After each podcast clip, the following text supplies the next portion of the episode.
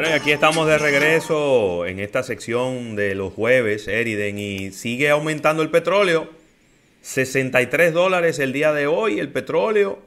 Eh, el gobierno dominicano en esta, vamos a decir, al frente del Ministerio de Industria y Comercio, ha tomado una postura de amortizar o de tomar una parte del aumento y a otra parte no la, no la, no la asigna.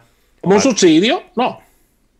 No, no es un subsidio. No un subsidio. ¿Cómo sería eso? Porque no hay dinero del gobierno per se, sino que ellos estaban ganando un flujo de caja, un capital, con, la, con el precio anterior, y parte de lo que se habían ganado lo van a inyectar para evitar. Ellos tenían un precio más alto del que tenían que, tener, ¿no? Entonces te ganaste un dinero con eso. Entonces ahora subió de nuevo. Entonces, en lugar de tú traspasar ese aumento a la gente, tú vas a tomar parte de ese capital para impedir que sea tan alto la, subida.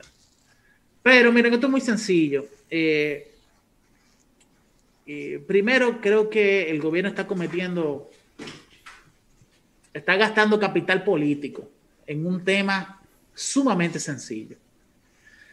Lo que está pidiendo la gente con el tema de los hidrocarburos es transparencia. Así es. Pues fundamentalmente lo que prometió el gobierno lo ha aplicado en algunas cosas, pero en otras importantísimas como esta no lo ha hecho.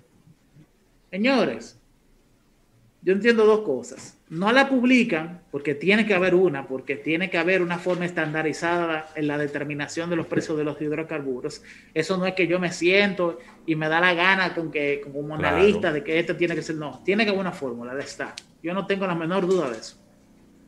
El tema es que no la publican para que la gente no sepa el nivel de discrecionalidad que tiene el gobierno con eso. Qué problema, ¿eh? Entonces, a mí me parece que eso es una visión un poco retardada, es poco desarrollada, es muy poco avanzada. Porque si el gobierno tiene una fórmula para eso, que la tiene, no es el primer gobierno que la tiene. ¿Ok? Y como toda ecuación matemática, usted puede hacer de todo. O sea, las matemáticas son como el, dicho del papel, que el papel lo aguanta todo y no se quema ni explota. Bueno, pues usted puede desarrollar una fórmula, que el otro día le estaba diciendo a un amigo que yo fácilmente podría crear una, una integral de tercer grado que tenga un buffer de un 40 o un 30% por semana. Y ese buffer lo controlo yo. Lo controla la institución, que sería el Ministerio de Industria y Comercio. Y, es, y usted podría mantener la discrecionalidad con respecto al precio de los hidrocarburos y cumplir de igual manera con, esa, con la exigencia del público, de la ciudadanía dominicana, de que se le publique la fórmula.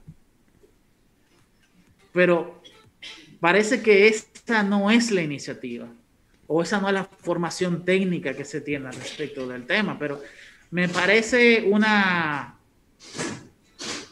Se puede hacer mucho para, al publicar una fórmula como esa, se puede mandar un mensaje de verdadero cambio. ¿Por qué? Eh, me refiero a esto por el hecho de que, por ejemplo, también la cotización de las pensiones es una fórmula. Igual pero se habla y se habla y se habla y se habla del tema y no se publica. La, fórmula está en la ley. Claro. Pero es, es tan sencillo como mejorar esa fórmula. La fórmula está, pero la fórmula no se aplica. Eso. No se aplica porque una fórmula es una fórmula, Eriden. Entonces, ok, vamos a ver. La fórmula está, pero entonces los, las variables que influyen en la fórmula no están claros. Entonces, no están publicados en el caso de los hidrocarburos. Entonces no tiene sentido. Al final yo creo que eh, lo dije aquí hace un par de semanas, creo que se está sentando un mal precedente con esto de la discrecionalidad, de que esta semana sí le vamos a aumentar lo que corresponde y la semana que viene no. Y estamos regresando a hace 15 años atrás.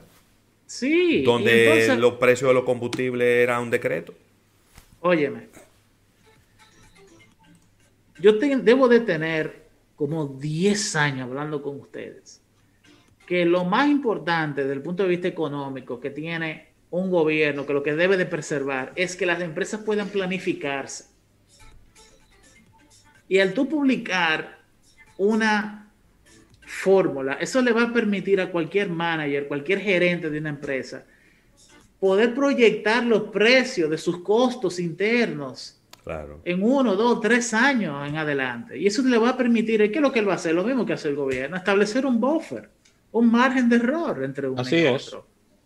Y va a poder reducir lo más importante que tiene que evitar un gobierno, que es la incertidumbre económica. Y ser más certeros, certeros en sus pronósticos de venta. Por supuesto que sí. Entonces al final eso le conviene a todo el mundo. Y si el tema es cómo publico la fórmula, este, este es el, problema que hay que resolver. ¿Cómo publico la fórmula manteniendo mi nivel de discrecionalidad? Bueno, eso se hace muy fácil, crea la fórmula manteniendo un buffer, una serie de variables que controlas tú la dinámica de la misma. Eso te lo puede hacer cualquier PhD en matemáticas de la Universidad Autónoma de Santo Domingo, los mismos economistas y técnicos del Ministerio de Industria y Comercio lo pueden hacer sin ningún problema. Entonces, es cuestión de eso solo y únicamente. También hay que hablar del aspecto exterior. Se ha reducido mucho la producción de crudo por parte de los Estados Unidos, sobre todo en Texas. ¿Por qué? Porque en Texas hay un invierno como nunca antes se había visto. Y la verdad que eso ha reducido. Yo estuve viendo las estadísticas del Departamento Federal de Recursos eh, de Energía y óyeme, de, las, de las empresas que extraen crudo, alrededor del 60% tuvieron que cerrar la semana antepasada. Es importante lo que ha pasado en Texas. Eh, y no es una cuestión de, que se ha reducido la producción y se ha reducido hace dos semanas. Ya se nota eso en una cadena de abastecimiento de cualquier empresa en el mundo entero. Eriden, hay que irnos lamentablemente. Mira, quiero eh, recomendarles al público nuestra nuestra despedida, esta bebida caribia, esta bebida de verdad que exquisita, este ginger de jengibre, lo puedes eh, consumir bien frío. Y me encanta, me encanta esta propuesta de Caribia, distribuida por Mejía Alcalá. Te puede dar tu traguito también combinado con, con esta Caribia, Ravelo, para que lo disfrute bien frío. Así que agradecer a la Asociación La Nacional, el agradecimiento a Centro Cuesta Nacional. Nos movemos a nuestro live en YouTube, despidiéndonos de 88.5 FM, pero muévanse un ratito con Eriden Estrella en esta ñapa de economía, ya que nos vamos a nuestro live en nuestro canal de YouTube de Almuerzo de Negocios. Bye bye, nos unimos a la una mañana por aquí por 88.5. Para los interesados, sigan la conversación, ya que nos movemos de lo de la radio a lo digital.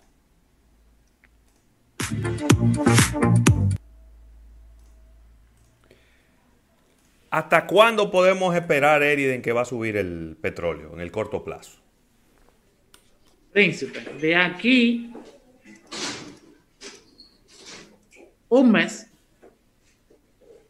¿O más le falta? Le falta. El invierno no ha terminado. El invierno termina el 21 de marzo. Y desde marzo de inmediato ya empiezan a subir las temperaturas. Entonces, todavía le falta eh, postrimerías, a principios de abril. ¿Por qué? Porque es que estas temperaturas se veían venir desde que tú ves el cañón de, Colorado completamente convertido en, hielo por la cantidad de nieve que había sucedido, yo, eh, era obvio que algo como esto iba a suceder. Entonces, hay un tema con temperaturas, hay un tema con temperaturas en una zona en una región de producción de crudo que no está acostumbrada a este nivel de, temperaturas tan frías. Y segundo, cuando yo creo que, bueno, cuando yo creo que esto se va a resolver, o no resolver, aliviar. Bueno, definitivamente que para inicio de la primavera del 2021, que ya sería en la cuarta semana de marzo, principios de abril. ¿No? Esa sería la, estimación más, eh, más lógica y racional que te puedo dar. Pero uno no puede hablar de esto, señores, sin hablar de la realidad del cambio climático. Sí, sí. Pero mira, tenemos un par de preguntas. Tengo una pregunta aquí, antes que hablemos del cambio climático, que me, me ha dejado sin aliento esta pregunta. Cuéntame. Sabe que Junior Beltré siempre es un gran jugador de trompo, un gran bailador de trompo. Siempre tiene como un trompo embollado. Fuapiti y lo suelta en el momento más este lo soltó ahorita y dice, la baja del Bitcoin tiene que ver con los Bitcoin que compró Tesla. Eriden Estrella. No. Ay, Dios mío. Pero, pero como que ha coincidido las casualidades de la vida. No, ni, ninguna casualidad. Déjame ah, ya explicarte. A medida que si algo sube de precio, es porque se está haciendo escaso. Sí. Pero eso es una forma de verlo. La otra forma de verlo es que si algo baja de precio, perdón, si algo, sí, eso, mismo.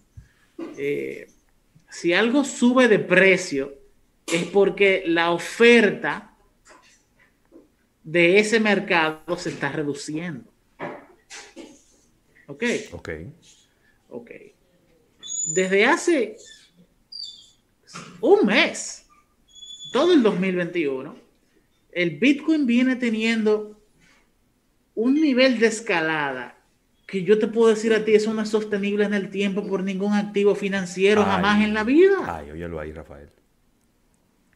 Y créame una cosa, eh, Rafael, estás muteado. Estás muteado. Eh, yo te voy a decir otra cosa. Eh, sigue moteada, exactamente. Ahora sí. Ahora sí, dime. lo que te quiero decir es lo siguiente. Más cuando el commodity es limitado como el Bitcoin. Sí. Eh, eso lo hace, eso lo hace más fácil, más fácil que su precio llegue a un tope porque es limitado el asunto. Pero no solamente eso, también es el hecho de que a medida de que un activo se hace irracional, irracionalmente costoso, la gente empieza a migrar a, otros, a otras cosas. Sí. O sea, yo soy un fanático del Bitcoin. A mí yo he tenido Bitcoin y me encanta el Bitcoin.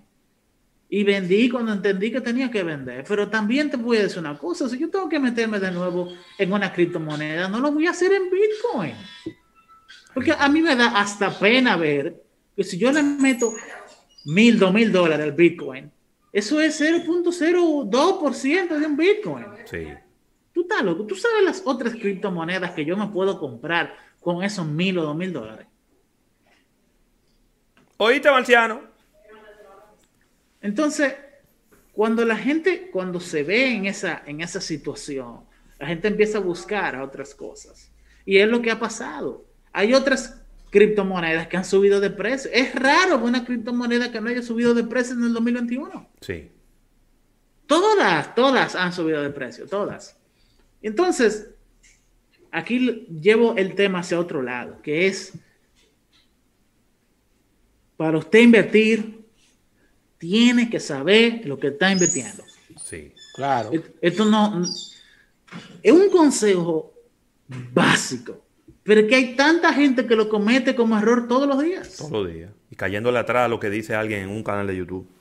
Lo que resuelve el Bitcoin es la capacidad de mover grandes cantidades de dinero de forma rápida y anónima.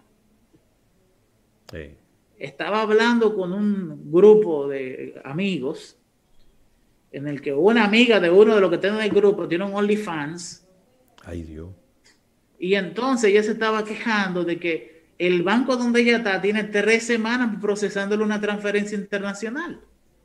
Wow, O sea, la gente le paga a los OnlyFans. Sí. Ella gana un dinero por ahí, perfecto. Entonces, para ella sacar ese dinero, tiene que hacer una transferencia para acá, tres semanas en ese disparate. Óyeme, mucho, tiene tres semanas. Lo primero que yo le recomendaría es que se cambie de banco. Exacto. Y lo voy a decir públicamente. El Banco Popular dura tres días. Sí. Y el Banco Popular tiene la oferta, la, el factor diferenciador, que hay que decirlo también, que si uno lo critica a ellos por lo malo que hacen y por lo caro que son, también hay que decirlo bueno. Tienen PayPal. Sí. Entonces tú tienes tu cuenta en PayPal y alguien te, te lleva dinero para allá. Usted va y linkea tu cuenta de PayPal con tu cuenta en el Popular y tú transfieres de PayPal al Banco Popular. Eso es un palo. Cualquier negocio pequeño debería de tener una cuenta en el Popular, aunque sea para recibir pagos internacionales. Sí. Yo no trabajo en el Banco Popular. No me están pagando para decir esto. No me interesa eh, eh, eh, absolutamente nada que ver con, con eso. Pero veo gente que tiene necesidades y que hay ofertas en el país, servicios que pueden ser aprovechados de mejor manera. Claro. Entonces, si ella fuera, la muchacha esa, Sí. si ella fuera, si, si ella tuviera un wallet de Bitcoin, Sí. la gente le paga en Bitcoins, ella recibe ese dinero así y de una vez ella convierte de, de- de Bitcoin a dólares y eso le llega aquí de una vez. Más rápido que el otro día del Popular todavía. Ay, Dios mío. Entonces, ustedes entienden Sí. ya qué es lo que resuelve la criptomoneda. Totalmente. Y lo mismo que resuelve Bitcoin lo resuelve Ethereum y otras más, y Cardano y Dogecoin. O sea, lo que resuelven estas infraestructuras no es que son monedas, es que son in- eh, infraestructuras de pago, de, de- de- de pago y de cobro, Instantáneo. y baratas y Sí. privadas.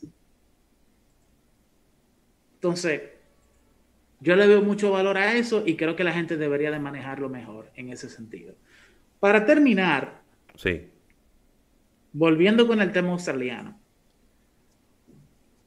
En términos económicos, la legislación de medios digitales que acaba de pasar a Australia solamente beneficia a los medios de comunicación que facturan más de 150 mil dólares al año. Ok. Lo cual quiere decir que realmente no estamos hablando de una legislatura en pro de los beneficios del periodismo independiente. No. No. Totalmente no. Porque si vamos por ahí, más de 150 mil dólares al año, solamente los medios tradicionales grandes establecidos de la República Dominicana lo hacen. Sí. Ok, segura. Y dos, es un impuesto, yo lo veo como un impuesto establecido por el gobierno, pero que no llega a las arcas del gobierno australiano. Sino que es un, es como que las empresas de comunicación australianas no se podían poner de acuerdo con Google y viene el gobierno australiano a ser de mediador y obliga a que Google entre en las condiciones de los medios de comunicación australianos. Y ese dinero sale de Google hacia las empresas de comunicación. Y el gobierno no tiene un chele en ese sentido. Lo cual es, es una oportunidad extraordinariamente poco aprovechada.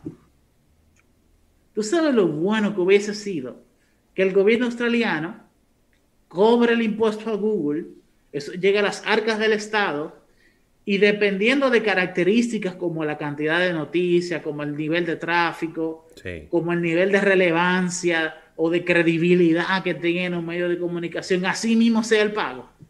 Eso sería un palo.